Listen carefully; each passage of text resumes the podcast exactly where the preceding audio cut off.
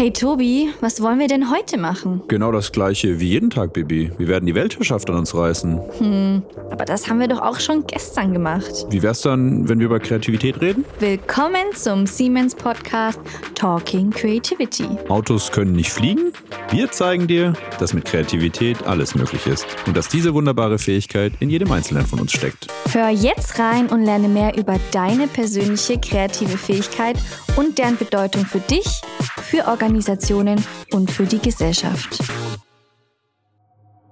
Hui. Juhu. Juhu. Oh, das fühlt sich so cool an, finde ich. Boing. Ich wünschte, ich wäre es, es ah. wäre immer so. Ich fühle mich Einfach so leicht. Durch die Gegend schweben. Du fühlst dich so leicht und alles. Aber ist auch weird, oder? Ja, also ich also, habe schon irgendwie teilweise so ein bisschen so ein kleines Angstgefühl, dass gleich irgendwie zack bist du weg. Ich habe immer das Gefühl, dass die Schwerkraft zurückkommt und dass ich dann so auf dem Boden irgendwo knalle. Genau, so. genau.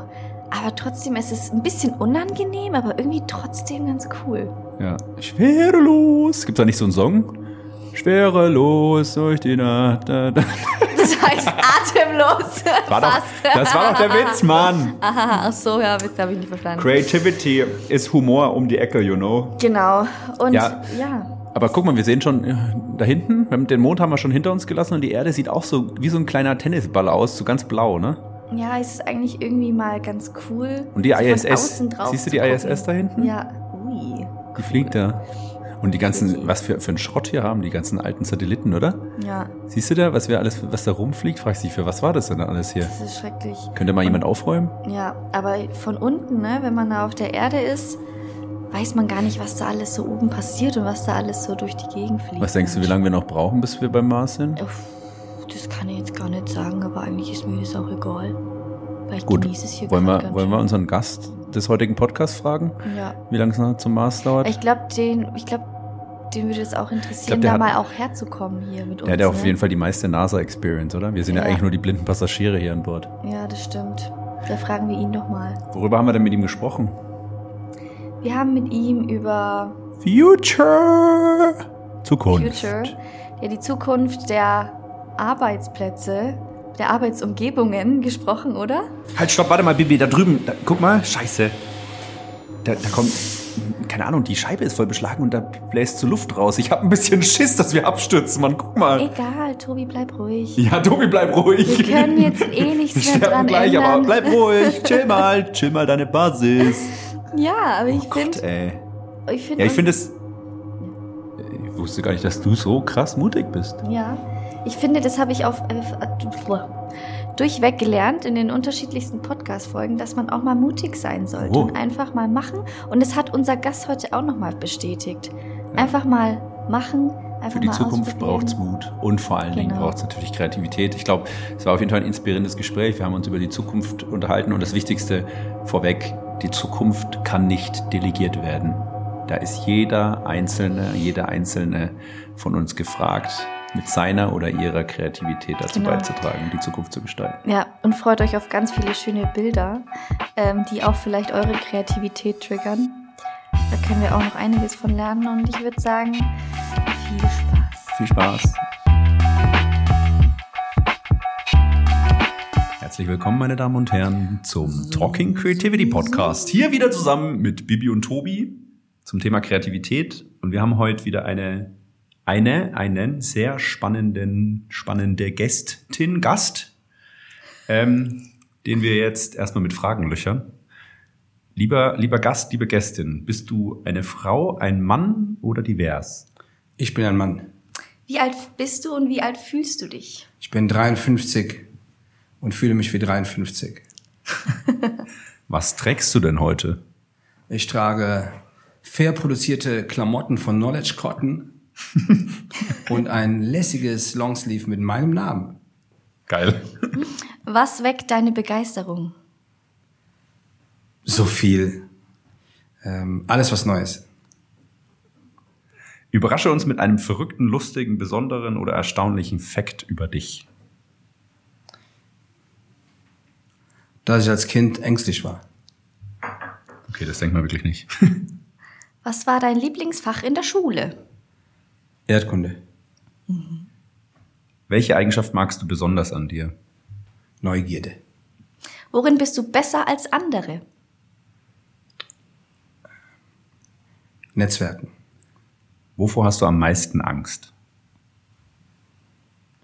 Puh. Vom Tod. Was ist deine schönste Erinnerung? Och, da gibt's so viele. Ich glaube, alles mit meiner Familie. Schön. Zu welchem Thema liest du viel? Zukunft. Rauf und runter. Versuchst du gerade etwas Neues zu lernen? Wenn ja, was ist es? Ja, äh, volkswirtschaftliche Zusammenhänge. Was machst du gerne in deiner Freizeit? Draußen sein. Ähm, bist du öfters hier? In Nürnberg? Oder hier, wo wir gerade sind? Nee, heute das erste Mal in diesem wunderbaren neuen Gebäude in der alten Post. Juiui. Wie soll dein Leben in fünf Jahren aussehen?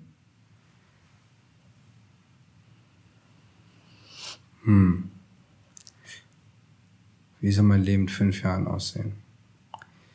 Das ändert sich alles so schnell. Ich habe da, denk da nie wirklich drüber nach. Hauptsache gesund. Was machst du beruflich? Ich arbeite als Trendscout zum Thema Zukunft der Arbeit Bei welcher Firma? für das Schweizer Designunternehmen Vitra. Wenn du dich künstlerisch ausdrücken möchtest, wie würde das aussehen? Ich arbeite in der Lehrlingswerkstatt von Leonardo da Vinci. Hast du einen Spitznamen? Wenn ja, welchen? Rafa, Und wie heißt du? Raphael, Wie noch? Gilgen. Raphael Gegen. Herzlich willkommen. Meine Damen und Herren, let's Podcast. get ready to rumble. Willkommen zu einer nächsten Folge. Heute mit dem wunderbaren Gast Raphael Gegen. Herzlich willkommen. Schön, dass du da bist. Ich hoffe, ihr habt ein kleines Bild in eurem Kopf äh, zusammen f- spinnen können mit den Antworten von Raphael. Ähm, und könnt euch jetzt vorstellen, wer jetzt hier vor uns sitzt. Worüber reden wir denn eigentlich heute? Raphael, weißt du das? Also haben, wir dich, haben wir dich gut gebrieft? Ja. Ähm, also erstmal muss ich sagen, der Einstieg hat mir sehr gut gefallen. Vor Das allem, ist schön. was mir ja wirklich gefällt, ist, ich bin ja normalerweise einer, der für eine Antwort nicht wirklich verlegen ist und die immer so im Kopf hat. Ich lese mir auch nie Antworten, also Fragen vorher durch. Mhm. Aber heute waren ein paar gute Fragen dabei, wo ich gesagt habe, hey, wow, hast du nie drüber nachgedacht. Ähm, heute sprechen wir sehr wahrscheinlich über das Thema Kreativität. Sehr gut. Genau, deine Rolle ist ja bei Vitra Trendscout Future of Work, Life and Learn bei Vitra. Richtig? Richtig. Kannst du da ein, zwei Wörter dazu verlieren, dass man sich was drunter vorstellen kann? Also zum einen, wer Vitra ist, ähm, es ist vielleicht sehr gut möglich, dass ihr zu Hause auf einem Stuhl oder auf einem Sofa von uns sitzt, dass er vielleicht in einem Büro an einem Tisch äh, oder auf einem Sofa von uns arbeitet oder im Flughafen mal auf einer Bank wartet, einem der großen Flughäfen irgendwo auf der Welt. Ähm, wir machen ähm, Designprodukte äh, für das Zuhause der Menschen, ähm, für das Büro. Und das Büro ist im Prinzip dann mein Steckenpferd, die Zukunft der Arbeit. Also wer ein Büro denken und gestalten will oder entwerfen möchte, der muss auch wissen, wie sich das Wesen der Arbeit verändert. Und äh, das zu verstehen, das mache ich jeden Tag. Sehr cool. Sitzen wir jetzt hier auch an Vitra? Auf Ja. Vitra-Stühlen und Und vor Vitra-Tisch? allen Dingen, das ähm, übrigens auch, wir sind so, es gibt vielleicht zwei oder drei Unternehmen, die echte Klassiker im Portfolio haben. Also Unternehmen, die stärker sind als die Zeit, die eine Zeit oder auch Kontexte überdauern, wie zum Beispiel hier der Eames Chair und der Eames Stable. Äh, ich würde mal sagen, ich will nicht sagen richtiges Leckerchen, aber ähm, da geht einem das Herz auf. Und ich glaube sogar, das Design Office ähm, äh, die meisten alten Eames-Stiche im Portfolio hat, in deren Fire-Chat-Rooms, in denen wir gerade sitzen. Ja, Wie- damit machst du nichts verkehrt. Wann wurde dieser, dieser Tisch oder diese Stühle dann quasi ähm, In den ja, kreativ 1950ern. Ja. In den 1950ern von Charles und Ray Eames. Ähm, und da beginnt auch die Geschichte von Vitra 53, als der ähm, Willy Fehlbaum in die Vereinigten Staaten geflogen ist und hat dann so über Produkte von Charles und Ray Eames den ersten Kontakt oder den Bezug dazu bekommen. Okay, und jetzt, jetzt hau ich mal eine steile These raus. Nicht, dass das jetzt meine Meinung ist, aber ist denn Vitra nicht kreativ genug, um mal etwas Neues auf den Markt zu bringen? Oder warum ist es immer noch von quasi dasselbe Produkt aus den 1950er Jahren? Das ist eine sehr gute Frage. Also, ähm, man weiß ja, also das eine ist, es gibt natürlich eine Vielzahl von Produkten und physischen Artefakten, ob das Möbel sind, ob das Autos sind, ob das Fashion ist, ähm, Schmuck, die, die zu Klassikern gehören, äh, die du, auch wenn es gebraucht kaufst, wo du nach wie vor einen hohen Preis für zahlst, weil die per se in ihrer, in ihrer Sprache eine Art Stabilität ausdrücken, ähm, weil die immer sehr gut in die jeweilige Zeit passen, egal wie man die nutzt. Ähm, und ähm, das weiß man natürlich vorher nicht, wann ein Produkt das wird. So, und das gibt es, das hast du in deinem Portfolio, das pflegst du. Also wir haben ja, ähm, ich habe ja eine Kollegin, die Stine, die zum Beispiel ähm, sich um die Archive kümmert, wie von äh, Prouvé, einem französischen ähm, Ingenieur und Architekt, da eintaucht und wir über die alten Archive auch nochmal Produkte und Serien auflegen. Das ist so ein Teil. Der andere Teil sind natürlich neue Produkte und hier vielleicht mal, wann wird was zum Klassiker? Das kennen sehr wahrscheinlich alle Zuhörer oder viele Zuhörer kennen dieses erste Sofa im Büro, das Alkoven mhm. von den Burulek-Brüdern. Das ist ähm, fast 18 Jahre alt heute. Und als das quasi die Welt erblickt hat, war das irgendwie, was soll das? Und heute ist das ein Standard. Und natürlich sind wir daran interessiert, auch heute, also die Langlebigkeit ist mit Sicherheit bei Vitra ein Teil der DNA. Also, dass auch die Produkte nicht nur eine Qualität haben, die ein Leben lang hält oder länger als ein Leben, sondern auch, dass die formale Qualität länger als ein Leben hält. Da, was, was ist die formale Qualität? Ja, die, die optische, wie ja. du ein Produkt wahrnimmst. Also, dass etwas nie aus der Zeit ist. Ja. Dass du dich nicht satt siehst, dass es nie aus der Zeit ist. Wir nennen es auch transversal, also dass vielleicht der Stuhl könnte jetzt in einem Schnellrestaurant stehen, in einem schönen Hotel, mhm. bei einem Zuhause, äh, in der Bibliothek äh, oder in einem Büro. Und dass er das, ich sag immer so schön, dass er das einfach aushält. Ja, ja schön. Weil er eine gute Figur macht. Im wahrsten Sinne des Wortes. Unabhängig von cool. irgendwelchen aktuellen, kurzzeitigen Trends, ja. Moden und so weiter, ja. Aber jetzt haben wir eine schöne Brücke geschlagen, eigentlich, Bianca, zu unserer wichtigsten Ausgangsfrage, oder? Das ist richtig. Und zwar, lieber Rafa, fragen wir jeden unserer Gäste die ultimative Frage. Und zwar geht es bei uns ja um Kreativität, obviously. Deswegen fragen wir auch dich zuallererst, was bedeutet eigentlich Kreativität für dich? Kreativität ist für mich ähm, das Vermögen, oder die Fähigkeit zu haben, sehr spielerisch, sich schnell in veränderten Kontexten zurechtzufühlen, zu finden, ähm, diese zu kombinieren, dass andere Kontexte oder kulturelle Kontexte oder Dinge entstehen oder dass man einen Status quo, der eigentlich unveränderlich gilt, mit diesem Art des Vermögens, ob das geistig ist oder auch ähm, auf anderen Fähigkeiten basiert, äh, verändern kann. Nicht nur, dass man es hinterfragt, sondern dass man wirklich diesen Aggregatzustand des Status quo verändern kann. Und ähm, dass, dass das ein Muskel ist, der, den wir eigentlich alle haben, den nur sehr wenige Menschen trainieren. Und wenn der ausgeprägt ist, hat man ein viel reicheres Leben. Nicht, dass man dann mehr Geld im Portemonnaie hat. Amen. sondern dass man dann. Können wir so drucken. Ja, sehr gut. Ja, das ist für mich Kreativität. Und wie trainierst du deinen Kreativitätsmuskel? Boah, jetzt, da muss man ein Stück zurückgehen. Ähm, ich bin groß geworden mit zwei Brüdern. Unsere Eltern haben uns immer machen lassen. Mhm. Ich würde schon durchaus sagen, konservatives Elternhaus, spanische Mutter, deutscher Vater, katholisch Vater, ist also ein sehr, ist ein aktiver Christ, ähm, in einem Dorf, gut behütet. Und A, ähm, meine Eltern haben uns immer machen lassen. So, meine Brüder sind beide Musiker, unter anderem. Mein ältester Bruder verdient damit seinen Lebensunterhalt. Bei mir ist das komplett gescheitert, die musikalische Früherziehung. Weil meine Brüder haben, by the way, ein Schlagzeug bekommen als Intro. Mhm. Und ich, ähm, mir haben meine Eltern ein Akkordeon angedichtet. Genau, damit Hast war meine, mit. genau, damit war meine musikalische Früherziehung sofort, sofort beendet. So. Aber ähm, meine Eltern haben mich immer in meiner Neugierde und im Interesse bestärkt, was ich hatte. So, das mal vorweg.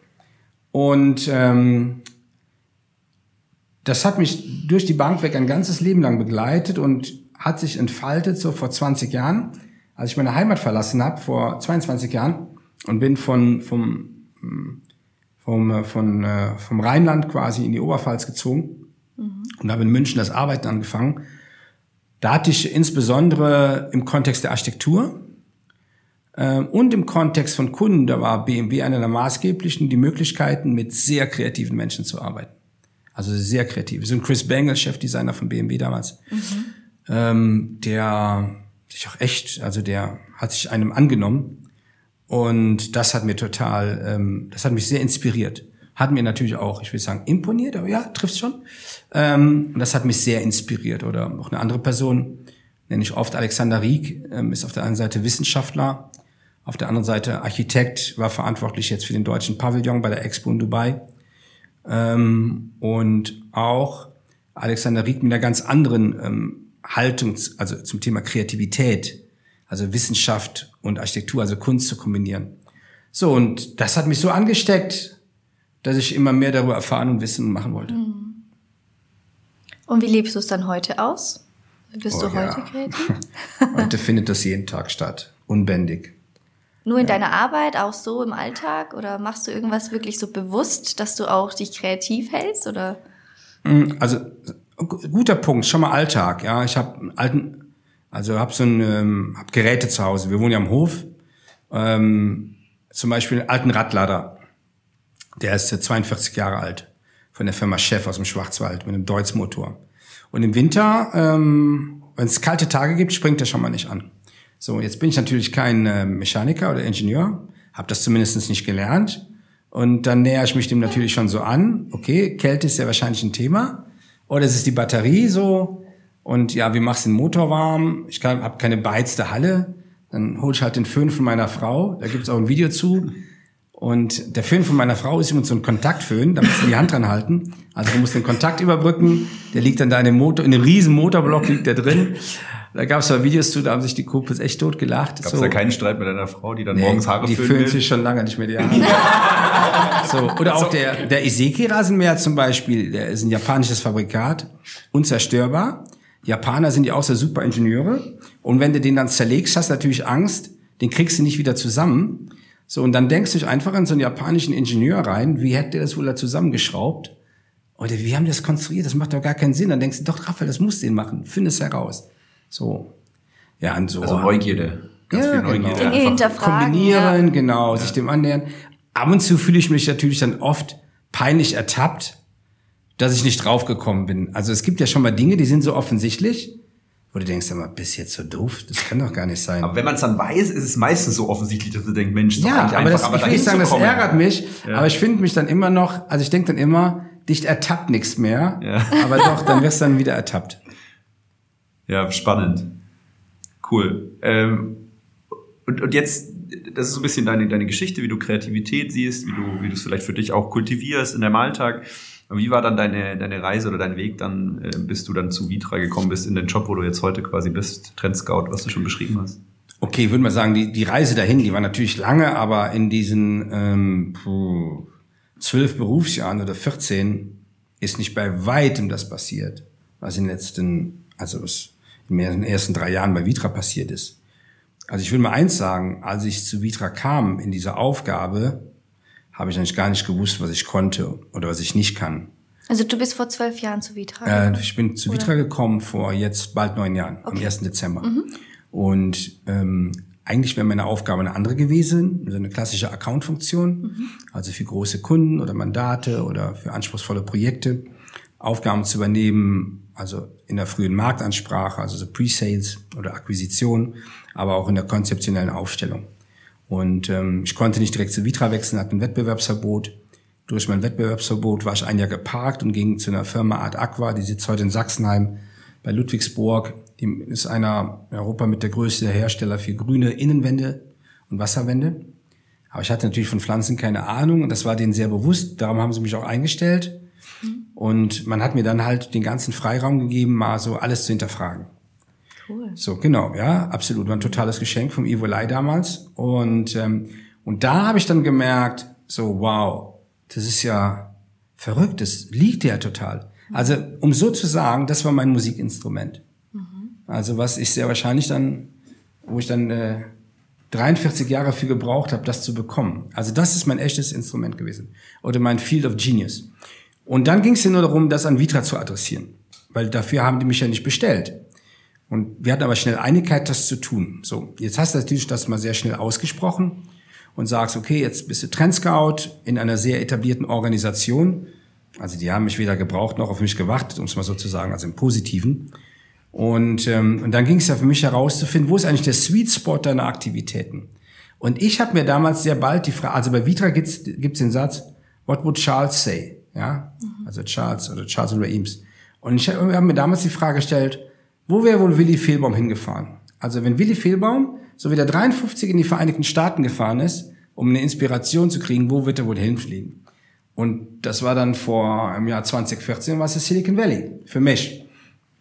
Ja, und so fing das dann an. Ich habe gedacht, wenn du Arbeit verstehen willst, dann musst du verstehen, wie Arbeit anders gedacht und gemacht wird. Und ähm, das war gerade die Zeit, wo im Silicon Valley die ersten neuen Büros, ich bezeichne immer so gerne als Supercomputer, der physischen Interaktion aktiviert wurden. Und mit diesen Reisen dorthin und einer Vorprägung, das war jetzt kein Kaltstart, ich war vorher schon mal da, ich kannte durch den DLD von, von, von Burda Media, bin ich in diese Tech-Welt eingetaucht, also ich sag mal als vollkommener Unwissender und ähm, und habe mich so dem Thema genähert. So und dann habe ich diesen Möglichkeitsraum entdeckt in, in einer Fragestellung der Zukunft der Arbit und äh, festgestellt, dass durch äh, Kreativität eine zentrale Währung ist. Also dass die Leute, mit denen ich zu tun hatte und die Unternehmen, äh, dass das für die etwas ist wie heute Nachhaltigkeit. Mhm. So, du hast bisher keinem begegnet, der nicht irgendwie ähm, sich dessen bedient. Mhm. Und ich will nicht sagen, dann war es ein einfaches, ja, aber dann hat es auf einmal zwei Geschwindigkeiten. Dann hatte ich die Geschwindigkeit von Vitra und die andere Geschwindigkeit war, die immer dann stattgefunden hat, wenn ich auf Reisen war führte natürlich das ein oder andere Mal zu einer Überhitzung, aber das musste dann ertragen. Spannend. Ja, verrückt eigentlich. Im Nachhinein das total verrückt. Das heißt, diese Stelle oder diesen Job äh, mit dieser Perspektive gab es vorher gar nicht. Den, den, hast du dir selber geschaffen oder der, der wurde so dahin also, entwickelt? Man muss sagen, das ist, also das, was ich tue, ist eigentlich etwas, was Vitra immer getan hat. Ähm, Vitra hat ähm, ja, jahrelang diese Work Spirits publiziert kann man sich vorstellen, Magazine, hat angefangen vor über 30 Jahren. In diesen Magazinen hat man immer die Zeit aufgenommen, also die Zeit, den, den Kontext von Gesellschaften, was gerade draußen passiert, ähm, was für Bücher sind wohl erschienen, welche Musik hat man sich angehört, was macht das mit den Menschen und hat dann quasi eine Art Ausblick gegeben in die Zeit, die vor uns liegt. Mhm. Und das hat Vitra und viele Kolleginnen und Kollegen weit vor meiner Zeit immer gemacht. Und und es war irgendwie ein guter Punkt, dass so viel passierte zu der Zeit vor neun Jahren, dass man gesagt hat, es lohnt sich da mal einen draufzusetzen. Also es lohnt sich, ich sage mal, einen dafür abzustellen, der herausfindet, wie groß ist das eigentlich, was da passiert. Hm. Ist es wirklich so groß? Oder ist das einfach nur so ein Ding, wie eine Schreibmaschine oder ein iPad? Ja. ja. Aber wie machst du das dann? Also, weil das ist ja echt eine Riesenaufgabe, da auch ja. irgendwie alles zu scannen, was es da ja. überall auf der Welt gibt, was so die Trends der Zukunft sind. Ich hatte mal, also ich hatte mal einen Kollegen lieben, Toni Piskac, der sagte immer, Rafa ist wie so ein Dyson-Staubsauger. der schluckt einfach mal alles. alles auf. Nein, ja, und weißt du, wenn du nachher auskippst, findest du auch alles. Du findest, ey, das ist alles Dreck, aber das, ey, da liegt jetzt die Münze oder ein Ring oder was weiß ich, was du verloren hast. Und das trifft's wohl. Ich meine, was mir sehr wahrscheinlich geholfen hat, ist, dass ich keine akademische Ausbildung habe an der Stelle. Mhm. Ich bereue das schon mal. Ich würde auch gerne bei der NASA arbeiten, aber das ist jetzt, naja, sehr wahrscheinlich unwahrscheinlich. Ähm, ich schließe das nicht aus, aber im Moment unwahrscheinlich. Ähm, und da, dadurch, dass ich im Prinzip keine Konditionierung hatte, und ich sage es jetzt mal hart über einen Bildungsträger, hm. ähm, war ich erstmal frei. Aber was ich ja schon immer war, ich war clever. Oder wie man Altgeselle hat, Rafa, wer wohl ist, muss auch los sein. Also wer faul ist, der muss halt clever sein. Mhm. Ich habe ja dann gedacht, ey Rafa, du musst ja gar nichts neu erfinden. Es ist doch alles da. Du musst nur die Typen treffen, die zu diesen, zu den Fragen, die du hast, die Antwort haben. Oder die per se die Antwort personifizieren. Mhm. So. Also für dich ist, wenn ich das so sagen darf, dann Kreativität auch in irgendeiner Form so eine Art Suchproblem. Die Ideen und viele Gedanken sind schon da und du versuchst eigentlich nur die richtigen Leute zusammenzubringen. Also in meiner, in meiner Arbeit ist das von zentraler Bedeutung, weil ich brauche diese Art der Abkürzung. Also andere Leute kaufen sich Bücher, lesen sich ein, aber die ganzen Bücher, die hier im Regal stehen, sind alle alt. Das ist okay, wenn du ein Architekturbuch hast, aber ein Wirtschaftsbuch ist das schon ziemlich blöd. So. Mhm. Ich habe mir die Frage gestellt, ähm, nimm mal nur das Thema so Büro. Also du sagst, wer, was ist jetzt dieser Supercampus? Ja, dann schaust du einfach diesen neuen Campus von Facebook an. Dann rufst du einfach an, also ich rede, also ich kürze stark ab, dann triffst du diese Leute.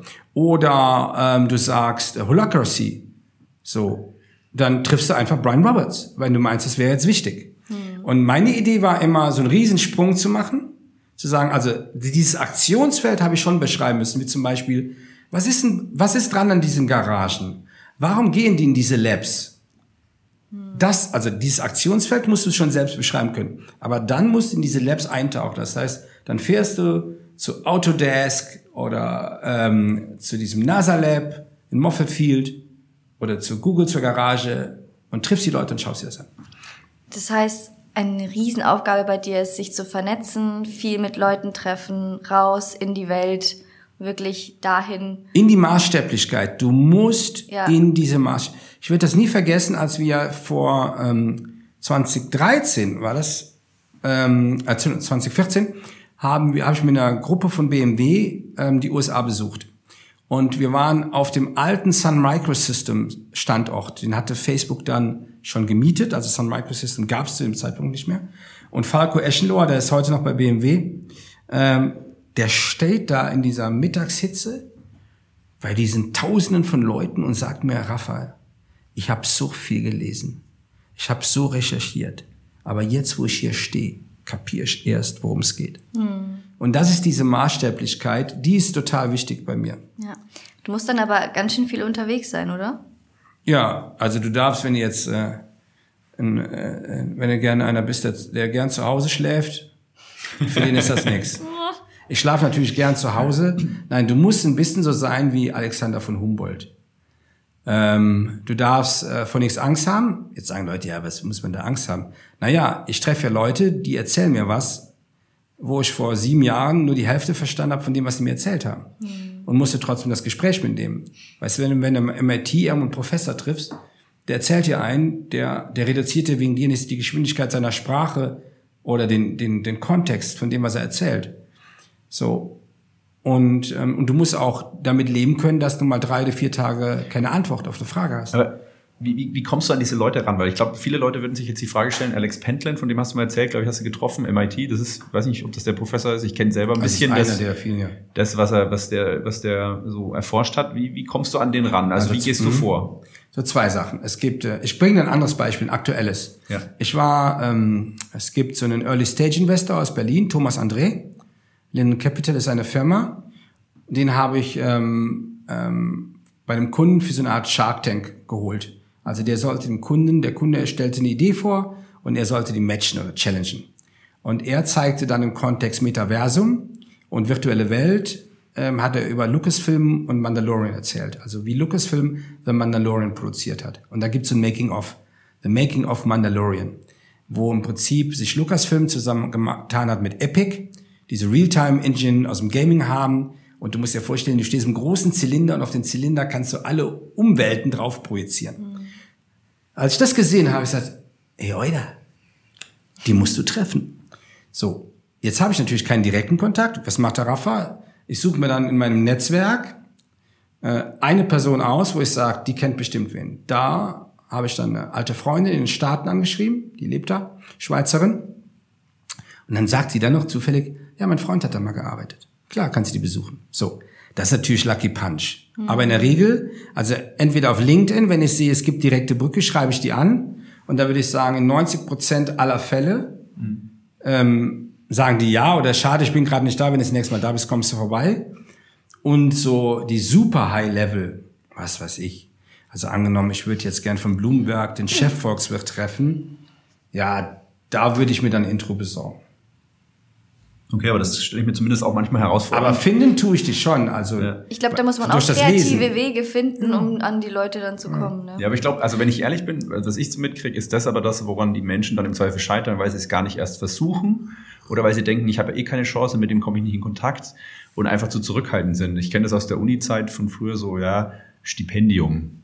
Ja, allein wenn du dich schon bewirbst, hast du schon eine hohe Chance, das zu bekommen, weil ganz viele Leute sich gar nicht bewerben, weil sie denken, sie kriegen es eh nicht. Ja. Also dieses, diesen, diesen Mut zu haben, das einfach mal zu tun und zu Wo- wagen. Wobei ich will immer auf einen Punkt zurück, der nicht zu unterschätzen ist. Nicht zu unterschätzen ist, sind die Suchmuster. Also auch dadurch, dass ich so viel lese und mir so viel Zeug reinpfeife, ähm, habe ich natürlich super viele Insights im Kopf, die mir so mein Vielfaches einfacher machen, die richtige Person zu finden. In diesem Wust. Ich habe natürlich immer noch Zufallsbegegnungen, wo mir einer vor die Füße läuft, von einer Firma, von der ich noch nie gehört habe und wo ich gesagt habe, wow, sowas gibt's. Pack ich nicht. Was sind deine, was sind deine Quellen? Was liest du so? Wenn man jetzt jemanden da Zuhörer hat, der Ich gehe anders. Also nimm mal, nimm mir mal ein Thema, zum Beispiel ein aktuelles, wo ich recherchiere. Ah ja, vielleicht ein junges Thema, also ist jetzt ein Jahr alt. Nimm mal das ganze, die ganze Metaversum-Geschichte. Da suche ich, also mein, meine ERP-Software ist Google, sage ich ja immer. Google Search. Und ich arbeite nur mit Google Search. Ich habe ich hab natürlich, wenn ich sage, Raphael, gibt es eine Dauerquelle? Ja, dann sind das die ganzen McKinsey-Papiere. Die sind mit Sicherheit, die mir jeden, wo ich jeden zweiten Tag was finde. Schönen Dank an McKinsey an der Stelle. Ich finde es bewundernswert, wie man so viel Wissen produzieren kann. Keine Ahnung, wie man das macht, aber danke an der Stelle. Und ähm, und das andere ist, dass ich über, über Google suche. Also ich gebe meine Frage da ein und gehe immer über News, damit ich halt das Letzte finde. Und dann ist natürlich, dann gibt es natürlich Leute wie Bloomberg oder Fox oder The Atlantic, wenn die dann Artikel darüber schreiben, verschlagworten die so viel wieder Subartikel. Hey, da hast du quasi einen Fang für die ganze Woche gemacht. so ja. eine Art Schneeballprinzip. Ja. ne? So, und ich lege mir auch alles direkt ab. Also ich habe ja mein Flipboard als meine Magazinablage und habe eine, eine Report-Bibliothek auf meinem Rechner. Äh, das habe ich mir angewöhnt. Und ähm, auch das ist für mich natürlich ähm, sehr viel gutes Rohmaterial.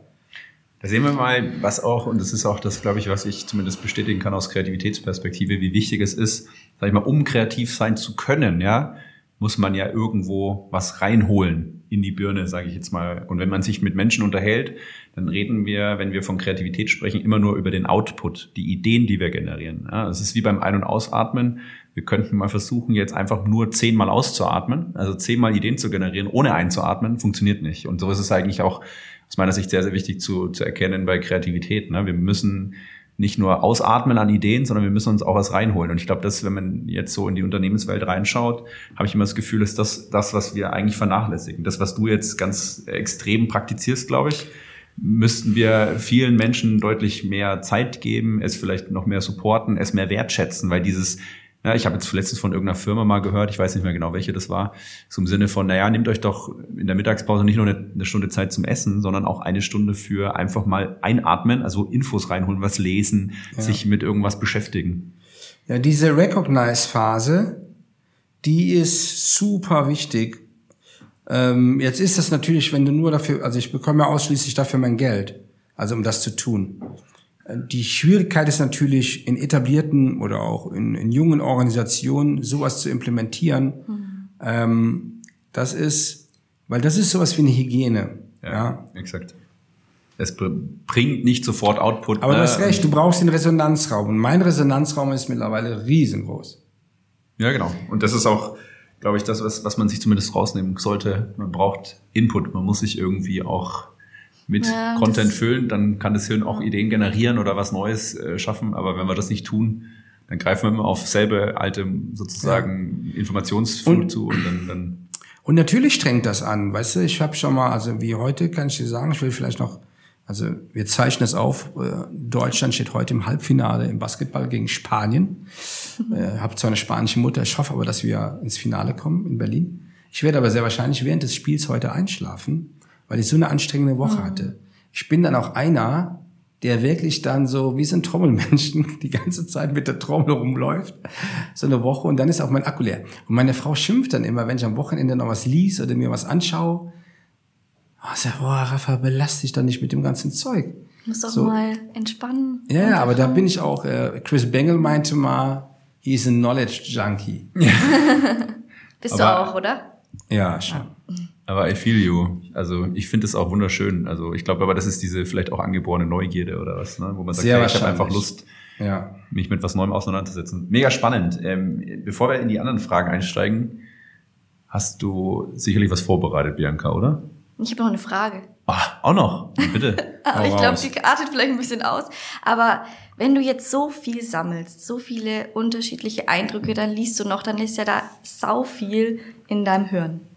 Was passiert dann damit? Wie geht's dann weiter? Wie bringst du das dann sozusagen wirklich in die Zukunft der Arbeit? Wie bringst du das dann bei Vitra mit ein? Okay. Was passiert dann damit? Also das erste ist, wie ist mein Hirn aufgebaut, um das mal zu beschreiben. Ich mache seit bestimmt fünf, sechs Jahren keine Notizen mehr auf Papier. Okay. Ich schreibe nichts mehr auf. Ähm, und versuche mich zu organisieren über Erlebnisse und Bilder. Also mein Kopf ist so wie ein Kugelmodell von so einer VR-Programmierung, ähm, die zum einen mehrere so Interfaces und Schichten hat. Also ich kann in Jahren und Erlebnissen arbeiten oder in Länderkontexten oder in Fragestellungen oder in Technologie. Ähm, und, und das dehnt sich auch aus wie so ein Gasometer, also um so eine Vorstellungskraft. Und ich kann quasi so auf den Knopfdruck fast mir die Dinge ausziehen. Mhm. Oder ich habe ein Thema und weiß sofort, wen ich dazu informieren muss. So. Also allgemein in einem Netzwerk. So, jetzt zum Vitra-Thema. Ähm, jetzt ist das natürlich, jetzt ist meine Arbeit ja viel größer geworden im Umfeld und durch die Pandemie natürlich, weil auf einmal findet die Arbeit nicht nur in einem Ort statt, sondern Arbeit und Geografie haben sich gelöst. Das heißt, mein Arbeitskontext hat sich vergrößert. Dass das natürlich ja, dass dieser ganze Kontext viel größer ist als das, was Vitra eigentlich bräuchte. Also hm. angenommen, ich, das ist ein Turbolader und ich bringe die Abgaswärme, dann, dann ist, die, ist das viel zu viel. Aber nützt nichts. Du musst das machen, damit, das, damit du so eine Essenz hast. So. Und die Kunst ist natürlich bei Vitra, und ich finde, da werden wir immer besser, aus meiner Flughöhe ähm, auf dem Kunden seinen Schoß zu landen, muss man sozusagen. Oder am Beifahrersitz. So. Das ist eine Kunst. Ähm, da gibt's jetzt kein Papier zu. Aber da sind wir, ich habe da Kollegen, da läuft das blind, wie so zwei Fußballer, die sich einfach blind die Bälle zu spielen. Und, oder es gibt Teile in der Organisation, da, da musst du halt verabreden, da bereitest du es vor, dann schreibst du ein Papier. Mhm. Ja, so passiert das. Aber ich hatte ja eingangs gesagt, wir leben ja in zwei Geschwindigkeiten. Das Schöne an Vitra ist ja, dass Vitra für sich selber eine ganz eigene Geschwindigkeit hat, eine ganz eigene Schwerkraft. Mhm. Wenn du das mal verstehst, ähm, dann weißt du auch, dass du nicht alles in die Firma reintragen musst. Aber die Firma weiß, es ist da. Wenn du das brauchst, dann drücken sie einfach einen Knopf. So, und, und umgekehrt, wenn ich weiß, das könnte jetzt sehr bedeutsam sein, dann wüsste ich auch, wen ich anrufen müsste, um dann das dem Bedeutung zu geben und das unmittelbar an die Firma zu adressieren. Spannend. Ja, ich hätte jetzt auch noch tausend Folgefragen, aber ich würde ja. sagen, jetzt ist Challenge Time. Challenge Time. Challenge Time. Jetzt wollen wir dich natürlich ein bisschen herausfordern, lieber Rafa. Ding, ding, ding. Wir sind jetzt ganz gespannt, wie kreativ du wirklich bist. Oh. Ja. Oh. Das habt ihr mir nicht gesagt. Nee. surprise, Absicht. Surprise. Hau raus. Also, und zwar, ähm, wir geben dir drei Gegenstände und du musst mit diesen drei Gegenständen ein Problemchen lösen. Okay? Jetzt nur virtuell und geistig. Ja, ja, hab ich schon verstanden. also, und zwar. Versetz dich mal in die Apollo 13 Situation. Genau, du hast ja gesagt, NASA vielleicht eine Option, passt ganz gut vielleicht. Wir machen jetzt quasi Einstellungstest, ne? ne? Ähm, die NASA-Leute hören zu. Genau. Also, du hast einen Tisch, eine Lampe und einen Gummiball. Du bist auf dem Mond und merkst, dass dein Raumanzug sich langsam auflöst. Was tust du mit diesen drei Gegenständen? Tisch, Lampe, Gummiball. Tisch, Lampe und ein Gummiball. So, ja, mit der Lampe will ich natürlich leuchten, um zu gucken, wo löst sich mein Anzug auf. Mhm. So, wo dringt irgendwie Schatten durch. So. Und ähm, oder halt so mit dem Tisch, da will ich ja wahrscheinlich den Anzug drauflösen, drauflegen, um zu sehen, wenn du so drauflegst, so ist da irgendwas, was da irgendwie so auseinanderfällt. So, ähm, so, jetzt habe ich diesen Gummiball. Ja, also angenommen, das wäre jetzt ein Loch, ähm, dann legt es ja nahe, vielleicht mit dem Gummiball das Loch zu stopfen. Ähm, oder du, je nachdem wieder, ja, mit der Hand kriegst du sehr wahrscheinlich nicht auseinander, so dass du irgendwie sagst, oh, es sind nur so Bruchstücke, wenn man ein Loch hätte und würde das flicken. So, mhm. ähm, ja, das würde Jetzt würde der Föhn helfen, ne, von der Frau. ja, genau. Das würde mir, so, das mir so spontan einfallen in dem Zusammenhang. Ja.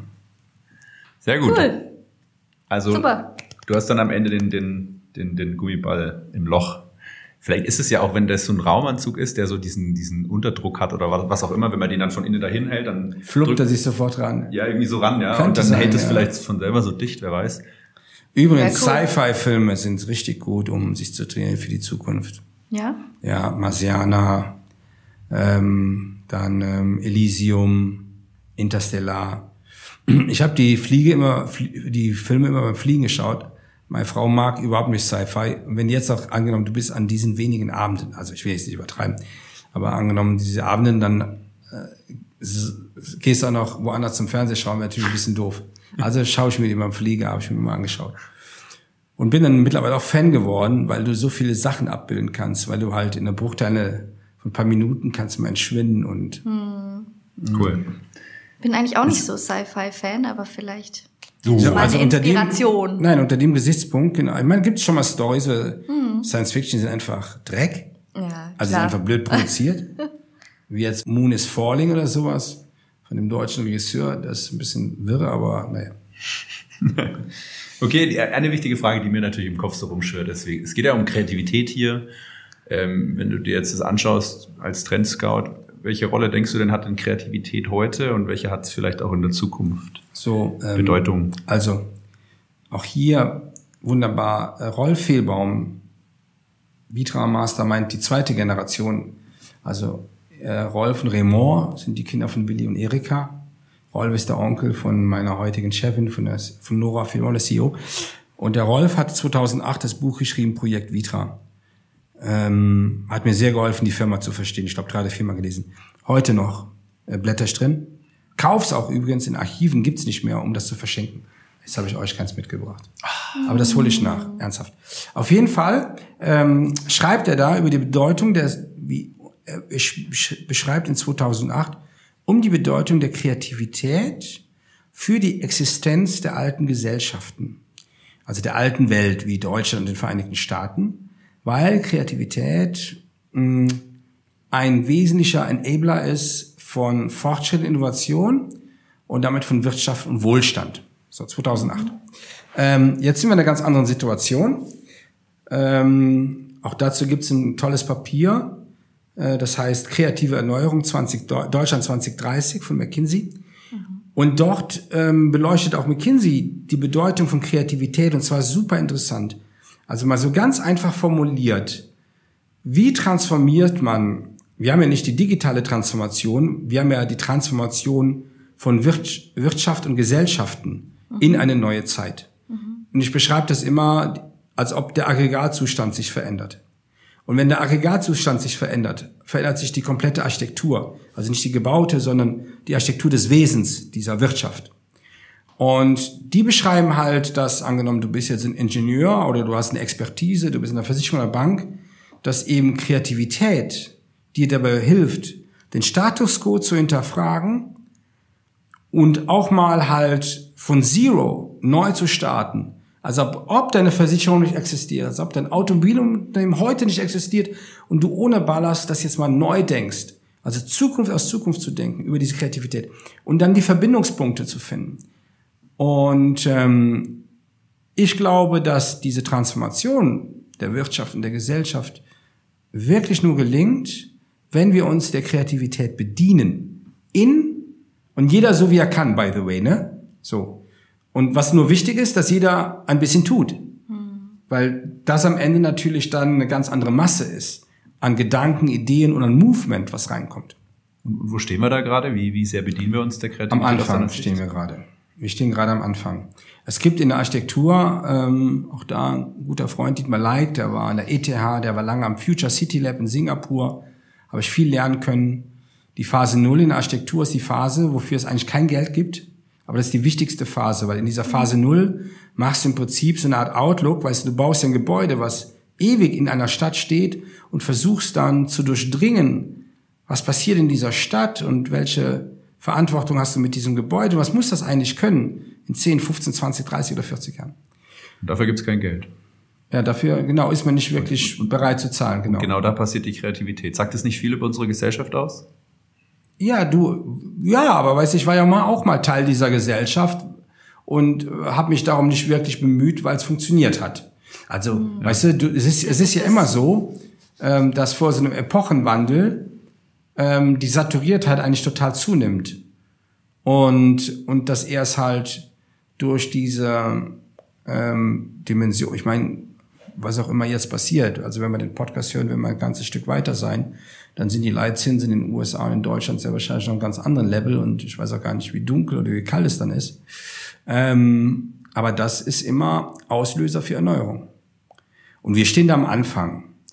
Ähm, es sind Unternehmen sehr bemüht, also sind Unternehmen, es gibt unterschiedliche Bemühungen von Mittelständlern, aber auch von großen Unternehmen, Lernen zu etablieren. Also ich würde sagen, der erste Muskel, den man aktiviert, ist, so eine Learnability in die Firma reinzutragen. Das bedeutet aber nicht, dass man Kreativität mit reinträgt. Also Learnability bedeutet ja so Datenkompetenz zu kriegen. Ja. Dass du mit Darauf Analytics genau, ja. oder Technologiekompetenz so. Coding. Und genau. Und, aber das bedeutet nicht, dass du Kreativität trainierst. Und da glaube ich, da stehen wir erst an den Anfang. Ja.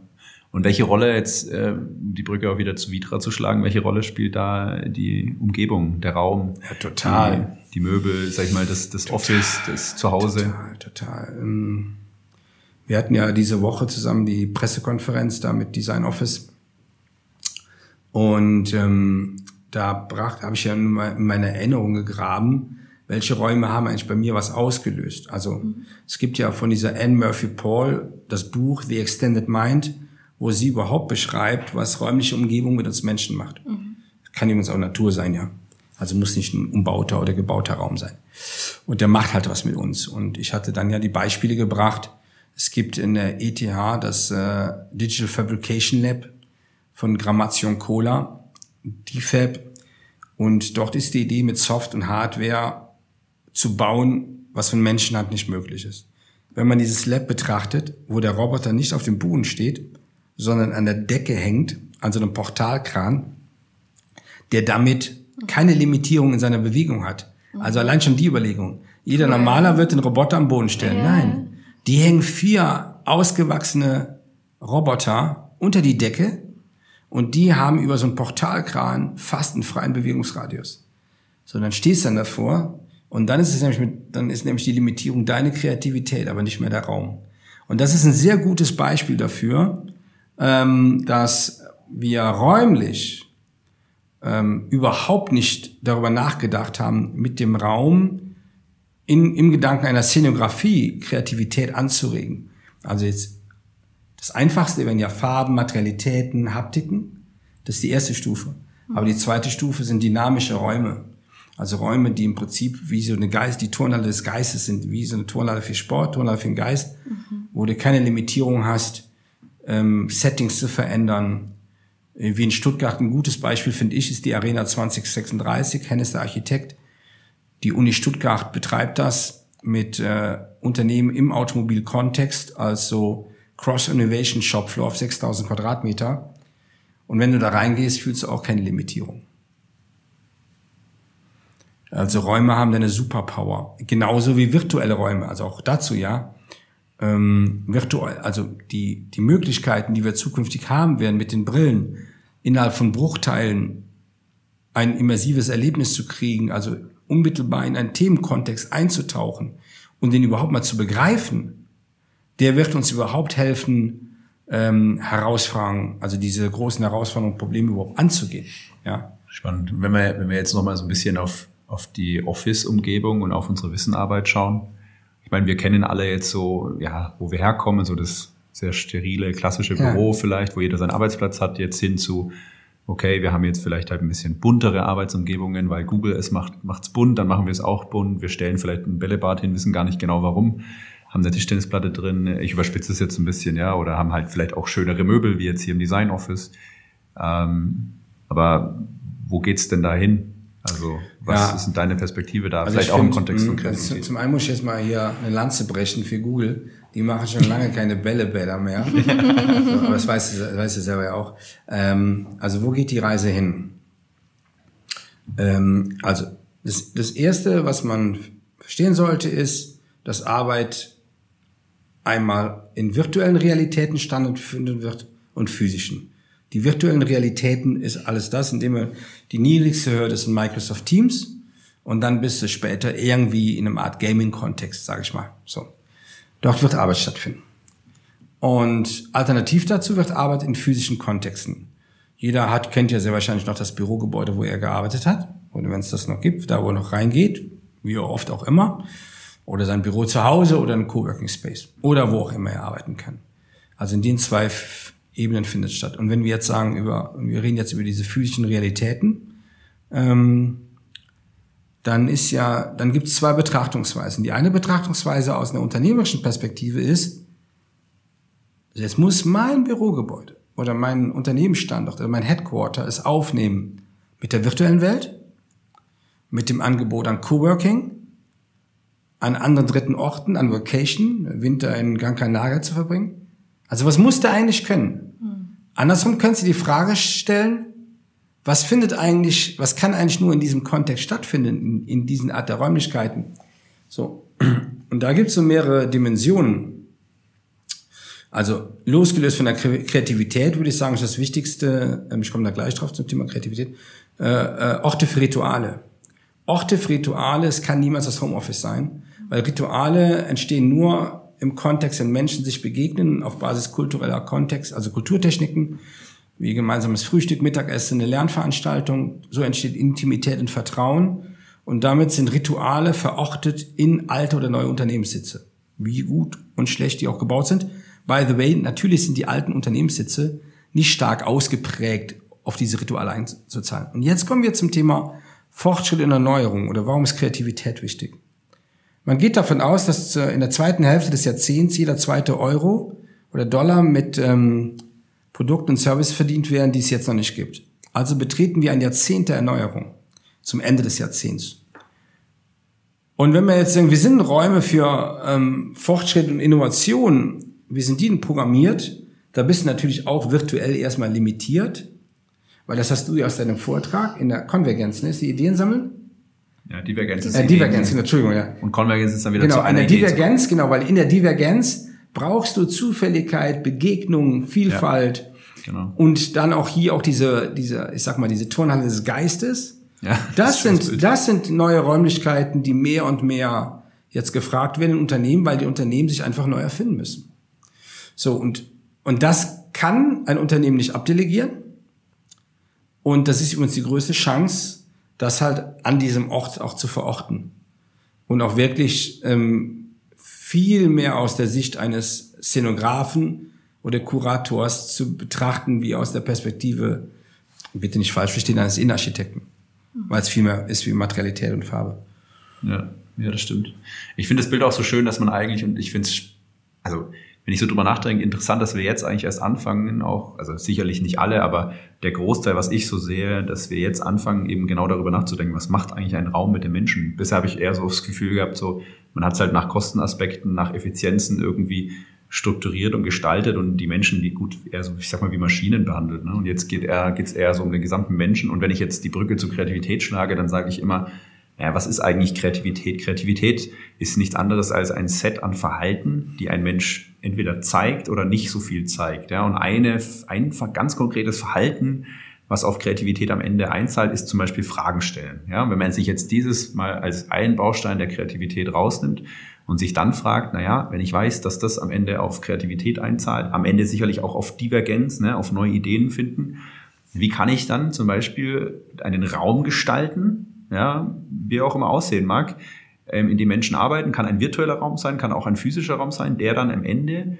dieses Verhalten, Fragen stellen, Super. induziert ja. in einem ja. Menschen. Ja. Und das kann am Ende dann auch wieder über Rituale teilweise passieren, aber auch irgendwie gefördert durch Räume. Du, du bist ja, das ist ein richtig guter Punkt. Und Dafür viele Leute, also ich glaube, wenn man das jetzt hört, wenn viele sagen, ja, sehe ich genauso oder ja, aber dann ist immer die Frage, wie mache ich das jetzt ja so? Genau. Und was hier total spannend ist, wir Menschen brauchen Referenzpunkte im Kopf. Referenzpunkte, die uns überhaupt etwa helfen, etwas zu verstehen, was wir gar nicht gesehen haben. Also ich sag einfach etwas zu verstehen, was wir nicht gesehen haben. Und ich zeige in meinen Vorträgen immer diese Szene aus dem Film Le Mans 66, wo der Henry Ford äh, ja die Idee hat, Le Mans zu gewinnen, den Coral Shelby engagiert als Amerikaner, der Le Mans gewonnen hat. Totaler Rebellen Freak, der dann in diesem Riesenapparat Ford, mit dem das Auto zusammenbauen muss. Und es geht um neun Millionen Dollar und der, der Coral Shelby holt den Ford in das Auto und er fragt ihn auch, sind Sie bereit? Und der Henry Ford sagt, wenn Sie auf das Lenkrad schauen, wissen Sie, dass ich bereit geboren wurde. So, und er sagt noch, hit it. Und dann ballert der Coral Shelby mit dem GT40 los. Und Henry Ford kapiert das erste Mal, was eine Rennkarre ist. Dass er am Ende weint und sagt, ich bin so traurig, dass mein Vater das nicht erleben konnte. Das sind Referenzpunkte. So. Jetzt, diese gilt es aber ins Leben zu implementieren, weil Du wirst das niemals schaffen, nur mit einem Workshop oder mit einem Buch oder mit einem Video anschauen. So. Und ähm, wir sind ja heute in einem DO, ja, in einem Design Office. Design Office ist ja so ein wunderbarer Spielort dafür, das rauszufinden. In den ganzen deutschen Städten, wo DO ist, gibt's ja viele Räume, die ja, wenn du die, wenn du da mal durchgehst, fängt das erst ja schon an, dass du sagst, was ist das? Also wenn du immer in so einer, in so einem Standard-Regelgeschoss gewohnt hast, sag ich mal, mit deinen Kollegen und Kollegen und betrittst es erstmal ein DO oder besuchst den Vitra Campus, by the way, ja, dann denkst du so, Alter, was ist das so? Und jetzt ist es ja bei, bei DO so, dass du ja eine Vielzahl an so Workshop-Räumen hast, unterschiedlichen Größen, Ausstattungen, ähm, wo du dann merkst, das macht was mit dir. So. Und wenn du dann da ins Tun kommst, ins Machen, dann hast du sie die erste Hürde genommen im Kontext eines Referenzpunktes. Die nächste Frage ist nur, wie ambitioniert bist du dann? Bist du dann so ambitioniert wie so das Digital Fabrication Lab an der ETH, dass du sagst, ich will bis dahin gehen? Oder sagst du so, naja, so wie das da bei Vitram Club Office ist, das ist für mich schon komplett genug. Aber es fängt damit an mit den Referenzpunkten. Mhm. Und die muss man sich anschauen. Hast du da vielleicht auch einen Tipp für unsere ZuhörerInnen, wie man das so ein bisschen aufrechterhalten kann? Weil wie du gerade sagtest, dass man das dann wirklich auch, auch weiterzieht Nee, also ich sag mal, was kompromisslos, also Entschuldigung, was, was aufrechterhalten, du sprichst einen guten Punkt an. Also es gilt, es, es ist jetzt wichtig, dass Unternehmen auch in dieser schwierigen Zeit ähm, diese Räume innerhalb ihrer Geschäftsmodellarchitektur etablieren und implementieren. Du kommst da nicht drum rum. Ja, ja. Es ist nicht die Frage, ob oder nicht, es ist nur die Frage, wann und wie. Mhm. Und, und, und da sage ich zu jedem, wann, mit jedem Tag, der vergeht, hast du weniger Anlauf. Viele Herausforderungen, die vor dir liegen. Und die Hürde wirst du dann irgendwann nicht mehr nehmen können. Ja. Das ist wie Technologieführerschaft. Die Accentures dieser Welt haben einfach eine Technologieführerschaft, weil die Unternehmen schon über viele Jahre so konditioniert haben. Mhm. Für die ist das wie Atmen. Die merken das gar nicht. Ja. Aber, aber das ist so ein schöner Punkt, was ich auch immer wieder sehe, dass man zu häufig immer auf diesen Output fokussiert ist in so Unternehmen einfach, weil das natürlich das ist, was am Ende zählt, aber man genau das, ja, diese, was du angesprochen hast, diese Räume zu schaffen, dieses sich mal mehr noch mal kurz zu besinnen und zu fragen, wie komme ich denn zu diesem Output eigentlich, ja? Ich sag mal so, ne, das nach, also das naheliegendste ist immer, ja, okay, dann frage ich halt irgendeinen Experten so, ja, aber dass das halt nicht alles sein kann, ja, um die Zukunft zu gestalten, sondern sich dann auch zu fragen, in welchen Räumen mache ich das? Wie hole ich die Leute mal raus? Wen hole ich vielleicht sogar mal von komplett extern rein, ne? so jemanden mhm. wie dich, der vielleicht keine Ahnung vom Thema hat, aber der einfach dann den Finger auf die Wunde legt und die richtigen Fragen mal stellt, ne? so die, die, diese Richtung und, und sich nochmal mehr zu hinterfragen, wie bin ich denn vielleicht als Organisation noch besser, um meine eigene Zukunft zu gestalten. Also wenn ich so, ne, und ich meine, bei weitem nicht die Erfahrung jetzt wie du, Rafa, ähm, aber wenn ich mit Menschen spreche, in Organisationen unterwegs bin, dann sehe ich immer wieder das, dass wir zu schnell ein Ergebnis unbedingt wollen, was komplett legitim ist, aber dadurch manchmal dieses Wie vernachlässigen und da glaube ich, wenn wir uns diese Frage mehr stellen, ist noch so viel Potenzial, dass das Was viel besser wird, wenn wir uns gar nicht so sehr mit dem Was am Ende beschäftigen, sondern eher mit dem Wie kommen wir dahin und ergebnisoffen bleiben. So, das ist mein, mein Gefühl Ja. so ein bisschen, was ich auch da, was da resoniert mit dem, was du gerade gesagt hast. Du, du musst aber, also was, was Firmen dafür tun müssen, ist aber auch diese eigene Lernreise antreten. Ja. Diese Learning Journey. So, so ich damals in die USA gereist bin, musste ja nicht in die USA reisen, sondern du kannst heute sagen, wer in meiner Nachbarschaft, wer in meiner Stadt, in meiner äh, IHK oder wie auch immer ich organisiert bin, in meinem, in meiner Peer Group, ist in welchem Thema Pro- Protagonist. Und wie hat er das gemacht? Bei Vitra machen ja meine Kolleginnen und Kollegen diese Backstage-Veranstaltung, wo wir sehr bewusst zu Projekten oder Referenzen von uns gehen und wo dann der, der Unternehmer oder die Unternehmerin einladen und zeigen dann auf Basis des gebauten Beispiels, erzählen die ihre Geschichte ihrer eigenen Transformation. Und das ist natürlich das stärkste Argument, weil das ja viel facettenreicher ist wie nur ein Raum. Ja, so und ähm, und übrigens, das ist natürlich ein Handicap. Ich ich hatte nie den Anspruch, alles zu verstehen. Ich hatte gar keine Zeit für alles zu verstehen. Ich wäre nie in die USA gegangen, ich wäre nie nach China gegangen, ich wäre nie nach Singapur gegangen, wenn ich vorher alles verstanden hätte. Dann säße ich heute noch äh, in Langerwehe in meiner Hobelbank sehr wahrscheinlich, ja. So. Du musst, oder andersrum, ich lade jeden dazu ein, dass er ein Grundvakuum an Nichtwissen hat. Und dass er nur mit, dass er einfach mal losfährt und sagt, die Richtung stimmt. Und über iterative Phasen merkt man dann, ah, die Richtung stimmt wirklich, ganz gut, muss nicht mehr zurück. Und vielleicht mal an einer Stelle falsch abgebogen. Aber braucht es dafür nicht wahnsinnig viel Demut auch und diese Akzeptanz, dass man eben vielleicht doch nicht der Experte ist, für den man sich manchmal hält? Oder wie du sagst, dieses Grundvakuum von Nichtwissen? Weil ich schon auch äh, mir denke manchmal so, vielleicht müssen wir alle ein bisschen mehr wieder einen Schritt zurücktreten und sagen, komm, Ja, In okay, Österreich auch gibt es einen schönen weiß. Satz, der da heißt, scheiß dich nicht an. So, weißt du, so, sorry, jetzt mal in der Klarheit. Ähm, wie soll ich sagen? Also erstens kannst du gar nicht alles wissen. ja, bin Ja. voll dabei. Und ähm, die Zeit, die Zeit von morgen basiert nicht auf Expertise, die basiert auf Genius, be Genius. Weil die Expertise ist irgendwann endlich. Und dieses be Genius wird dir dabei helfen, Dinge miteinander zu kombinieren. Dein wirklich, dein Home-Turf zu finden. Ja.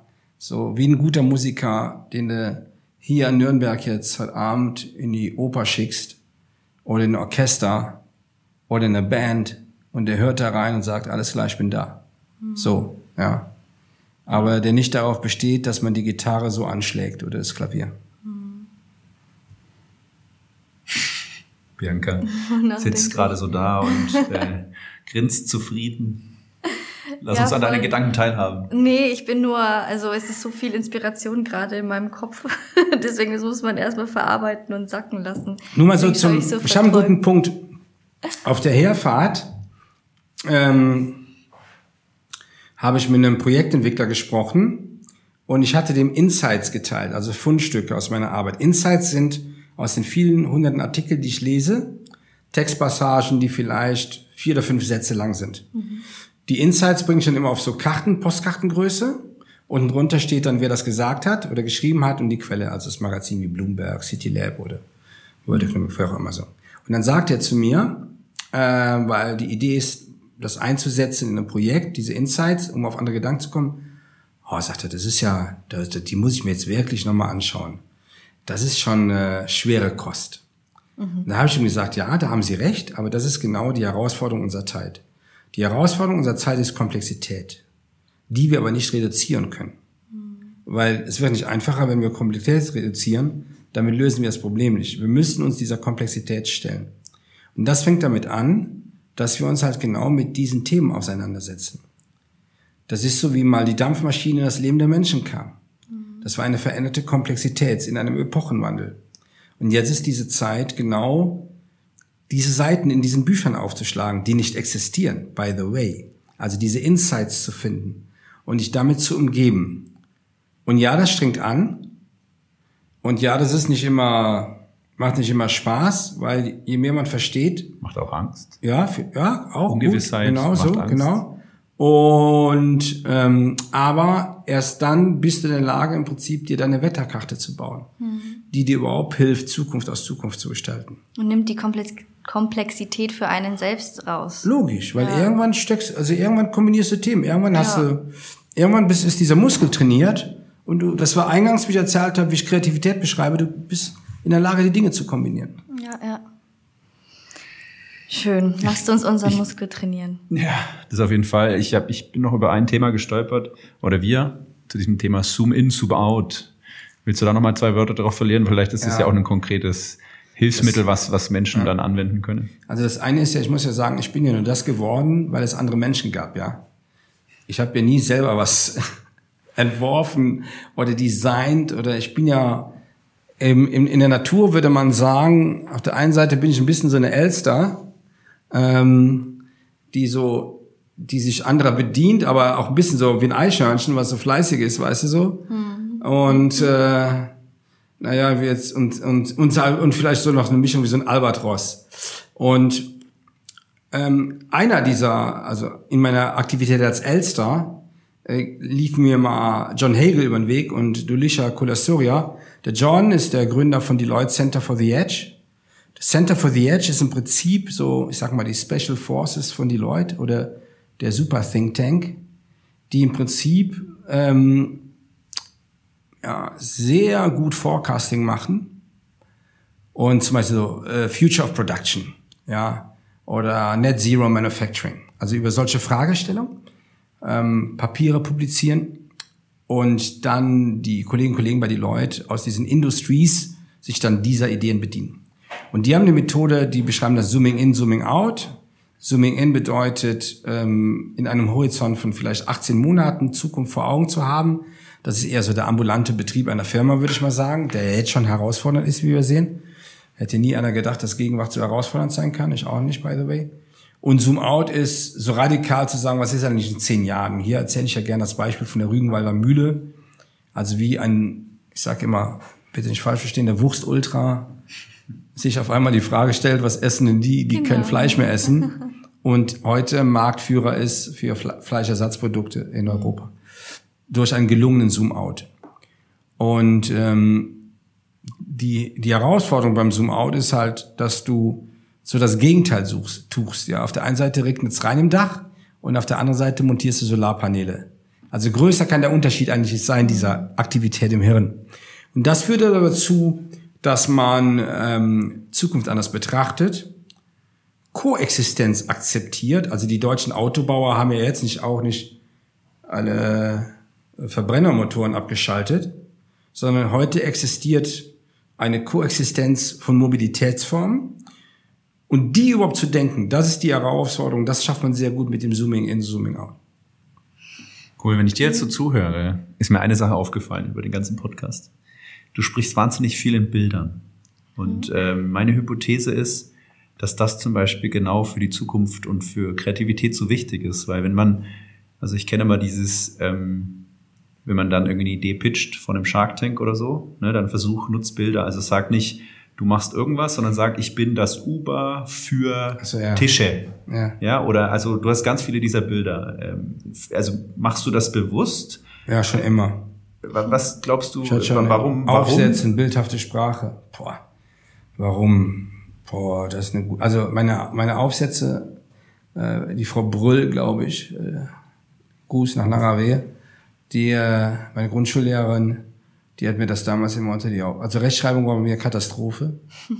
Da gebe ich auch heute noch nicht für, viel für, da schimpft meine Frau mich immer. Aber ich habe ja zum Glück bei Vitra Büro N, die mich da begleiten aus Berlin, dass am Ende das geschriebene Wort auch passt. Warum Bilder? Boah, warum Bilder? Ich kann es ja gar nicht sagen. Du hast ja auch vorhin erzählt, dass du viel aufsaugst in Form von, ja, also du merkst ich schau mir halt alles Bilder an. Ich schau, ich krieche in jede Maschine rein ja. und ja, also du, wenn du dich selber beschreibst, ja, ich bin die Elster und ich bin das Eichhörnchen. Also ich persönlich glaube halt, also das ist meine Hypothese auch und deshalb habe ich das jetzt hat sich hat das jetzt mit mir resoniert. Dass man eben, du hast auch von Komplexität gesprochen, von Zukunft. Zukunft ist schwer zu beschreiben. Ne? Wie will ich denn dorthin? Und genau dafür versucht man Bilder zu nehmen, die Menschen schon kennen und die möglichst ganz leicht verständlich sind. Ne? So das Eichhörnchen kennt jeder. Und wenn ich sage, guck mal, das Eichhörnchen in der Zukunft in dem Kontext. Und dann hat man viel leichter ein Verständnis davon und du reduzierst die Komplexität ja. und machst eigentlich dadurch die Zukunft und diese Insights anschaulich. Ich habe ja noch ein, ein anderes schönes Beispiel im Kontext Leadership und dieser Debatte, ähm, äh, die Leute sollen alle wieder zurück ins Büro. Und dann sage ich immer, okay, lass uns das mal aus der, aus der Brille der, der Führungskräfte betrachten. Also was geht in, in diesen Managerinnen und Manager vor jetzt? Und ich sage immer, die leiden am Border Collie Syndrom. Das ist so, wie der Border Collie geht morgens auf die Wiese und die Schafe sind nicht mehr da. Weil die Schafe, die haben ja gelernt, wegen Covid sich selber zu organisieren. Und da hängt am Stall so ein Zettel, ey, Border Collie, alles easy. Du hast uns gelernt, den Bahnübergang zu überqueren, wie wir uns an der Straße verhalten, was wir essen, was wir nicht essen, wann wir die nächste Wiese verlassen, alles easy. Du kannst jetzt dich um das kümmern, was für dich ab heute Relevanz hast. Das bedeutet aber nicht, dass du uns noch beaufsichtigen musst. Mhm. So. Und das ist ja ein gutes Bild, wenn man sich so, einen Border Collie cool. vorstellt, der auf die Wiese geht und keine Schafe da sind, der kriegt einen Herzinfarkt. Mhm. Ja, der weiß ja gar nicht, was er tun soll. Mhm. So, ja, also ich nutze zwei. Ich nutze die Bilder, also die, ich nutze die Bilder gerne zur Beschreibung. Aber das andere, vielleicht hat das damit zu tun, wenn man sich so viel anschaut. Hm, also wenn du zum Beispiel in Tokio, also du hörst Tokio, Yokohama, so 17 oder 24 Millionen Einwohner. Und dann stehst du in Tokio auf dem Tower auf dem Dach und hast bis zum Horizont Stadt. 360 Grad. Dann weißt du, alter Schwede, wie groß ist bitte diese Stadt? Oder ähm, wenn du irgendwie ja, ich habe mal einen jüdischen Supercomputer besucht. So. Mhm. Ja, der ist natürlich ein bisschen größer wie der bei mir zu Hause. Und wenn du dann fragst, was so ein, ein so ein Ding da kostet, ein so ein Rack oder wie das Ding da heißt, und dann siehst du, das ist irgendwie aus Kupfer, weil es gekühlt ist und denkst, Alter, dann weißt du, dass es einfach ein Hochleistungsfisch ist. So. Und das geht mir dann natürlich dann auch gar nicht mehr aus dem Kopf in der Maßstäblichkeit von dem, was du erlebt hast und das dann auch zu begreifen. Und ich werde nie vergessen, ich habe mal für Kunden aus den USA Architekten, die haben dann BMW besucht und hat dann einer bei so einem Hochleistungsmotor äh, so einen, einen Teil erklärt, was unmittelbar über den Motor eingebaut wurde und erzählte, wie viel Hitze da drunter ist und dass das so gebaut wurde, dass die Hitze nicht ankommt. Oh. Und wurde dann denkst, ja klar, die Jungs verstehen einfach Details oder die, das sind einfach Ingenieure bis zur Bewusstlosigkeit. Ja, so. Und das sind ja wahrscheinlich die Bilder, weil ich lese sowas nie, ja. Ich schaue mir immer sowas an. Ja, das ist schön. Ich glaube, und ich glaube auch, das ist wichtig. Es ist einfach wichtig für Kreativität, mit Bildern zu arbeiten, für die Zukunft mit Bildern zu arbeiten. Ich fand das schön. Aber ich glaube, wir haben ein wahnsinnig spannendes Gespräch äh, ja. geführt. Ich denke, man kann sich jeder was mit rausnehmen. Weiß ich, hast du noch eine Frage, Bibi? Ansonsten gibt's die, die wichtige Abschlussfrage. Abschlussfrage. Bitte. Oh, die Abschlussfrage. Die Abschlussfrage. Wir haben jetzt viel gesprochen. Was nimmst du jetzt zum Schluss vielleicht aus unserem Gespräch mit und was würdest du unseren ZuhörerInnen denn mitgeben, wenn es um das Thema Kreativität geht? Also zum einen, was ich mitnehme, dass ich nochmal ganz anders so über, äh, über meine eigene Arbeit äh, reflektiert habe. Mhm. Also es sortiert das hier immer wieder besser und ähm, macht hier mal eine Tür auf, konditioniert etwas in diese und jene Richtung, hilft mir immer besser, das zu verstehen. Mhm. Tja, und äh, was ich den Zuhörern mitgebe, ist, dass mit Sicherheit Kreativität oder andersrum, dass ähm, die Paarung der eigenen Anlagen und Fähigkeiten, die man heute schon besitzt, mit Kreativität ein wesentlicher Schlüssel ist, um in diese neue Zeit zu kommen. Als Person, als Mitglied einer Familie, als Vater, Mutter, ähm, als Chef, Chefin, ähm, also im beruflichen wie im privatischen Kontext, das ist das eine. Und das zweite ist, man kann Zukunft nicht abdelegieren. Hm. Wir können Zukunft nicht abdelegieren an die Politik. Wir können Zukunft nicht abdelegieren an Matthias Hawks oder das Zukunftsinstitut, die ich sehr schätze und dessen Publikationen ich habe. Das sind gute Grundvoraussetzungen. Aber am Ende ist jeder aufgefordert, so die, die Kontexte einer neuen Zeit in seine eigene Kategorie, ob das Unternehmen ist oder Privatleben ist, zu übertragen, damit man sehr bewusst Entscheidungen trifft. Sehr schön. Wow. Vielen, Vielen Dank, lieber Rafa, dass du da warst. Vielen Dank, Bibi. Danke euch beiden. Ja, danke Und? euch beiden. Macht's gut, liebe Zuhörerinnen. Und jetzt Jö. gehen wir Nürnberger Würschel essen. So, danke. Ich war Tschüssi. vegetarisch.